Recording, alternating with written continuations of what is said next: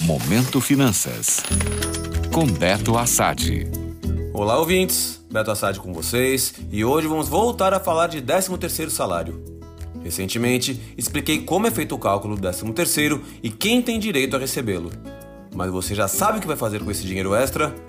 Vão aí algumas dicas do que você pode fazer de melhor com este salário adicional. A primeira dica que sempre dou é se você tem dívidas caras, como cheque especial ou rotativo do cartão de crédito, use o dinheiro para tentar quitá-las ou ao menos abater parte do valor devido.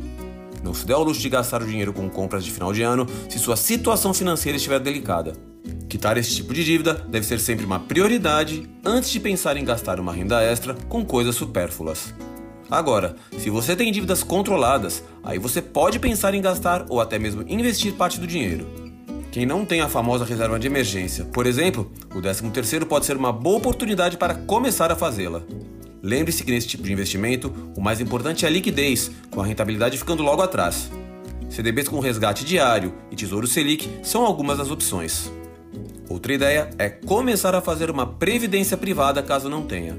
Lembrando também que, dependendo do tipo de previdência escolhida, você ainda pode ter alguns benefícios fiscais na declaração do imposto de renda.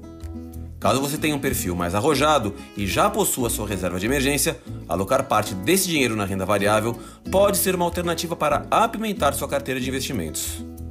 E por fim, se você está com tudo em dia e cuida muito bem do seu dinheiro, aí dou total apoio para você usar parte desse dinheiro com as famosas compras de final de ano ou com outras coisas que possa satisfazer você e sua família, como viagens e passeios.